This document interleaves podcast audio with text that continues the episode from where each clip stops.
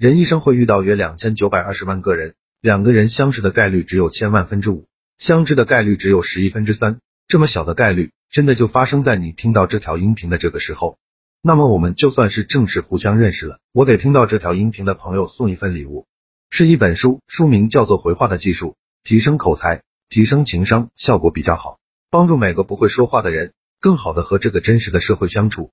去我的公众号“说话细节”登记领取就可以了，公众号就叫做“说话细节”，千万不要记错名字哦。另外，公众号也会满满更新一千条社交情商技巧，非常值得关注。不懂社交，不懂说话，如何练口才？一朗读朗诵，自己读书，大声的读出来。每天坚持朗读一些文章，既练习口齿清晰伶俐，又积累一些知识量、信息量。更重要的是对身体大有裨益，清喉扩胸，纳天地之气，成浩然之身。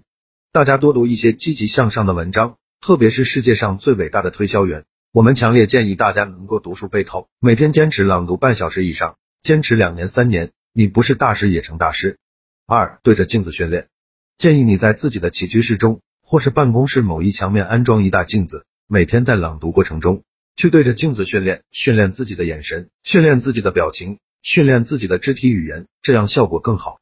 三、自我录音摄像，如果条件允许，我建议您每隔一周时间把自己的声音和演讲过程拍摄下来，这样反复观摩，反复研究哪儿我卡壳了，哪儿手势没到位，哪儿表情不自然，天长日久，你的口才自然进步神速。看一次自己的摄像。比上台十次二十次效果都好。四、尝试躺下来朗读。如果你想练就一流的运气技巧，一流的共鸣技巧，我教你一个非常简单的方法，就是躺下来大声读书。当我们躺下来时，必然就是腹式呼吸，而腹式呼吸是最好的练声练气方法。每天睡觉之前，躺在床上大声的朗读十分钟；每天醒来之前，先躺在床上唱一段歌，再起来。坚持一至两个月，你会觉得自己呼吸流畅了，声音洪亮了。音质动听了，更有穿透力了，更有磁性了。五、速读训练，这种训练目的是在于锻炼人口齿伶俐、语音准确、吐字清晰。方法：找来一篇演讲词或一篇文词优美的散文，先拿来字典，词典把文章中不认识或弄不懂的字词查出来，搞清楚、弄明白，然后开始朗读。一般开始朗读的时候速度较慢，逐字加快，一次比一次读得快，最后达到你所能达到的最快速度。读的过程中不要有停顿，发音要准确，吐字要清晰，要尽量达到发声完整。因为如果你不把每个字音都完整的发出来，那么如果速度加快以后，就会让人听不清楚你在说些什么，快也就失去了快的意义。我们的快必须建立在吐字清楚、发音干净利落的基础上。我们都听过体育节目的解说，专家宋世雄的解说，他的解说就很有快的功夫。宋世雄解说的快是快而不乱，每个字。每个音都发的十分清楚准确，没有含混不清的地方。我们希望达到的快，也就是他的那种快，吐字清晰，发音准确，而不是为了快而快。六、即兴朗读。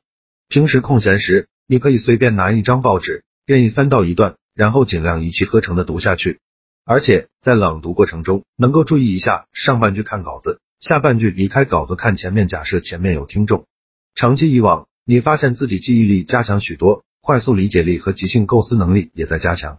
七、背诵并不仅仅要求你把某篇演讲词、散文背下来就算完成了任务。我们要求的背诵，一是要背，二还要求诵。这种训练的目的有两个：一是培养记忆能力，二是培养口头表达能力。尝试去背诵一些文章，一篇一篇的去完成。天长日久，那些文章字句自然就转化为自己的词语了。练到一定时间，就能张口就来，口出华章。所谓熟读唐诗三百首，不会吟诗也会吟。八复述法，复述法简单的说，就是把别人的话重复的叙述一遍。可以找一位伙伴一起训练。首先，请对方随便讲一个话题或是一个故事，自己先注意倾听，然后再向对方复述一遍。这种练习在于锻炼语言的连贯性及现场即兴构思能力和语言组织能力。如果能面对众人复述就更好了。它还可以锻炼你的胆量，克服紧张心理。这条音频到这里就结束了，会有人直接就离开了，也会有人觉得与众不同，从我说的话就能感受得到真诚。那么愿意继续保持缘分的朋友，去我的公众号免费领一本书，帮你提升说话、情商和口才。我掏钱买书送给大家，你去登记了，我就想办法寄给你。公众号名字叫说话细节。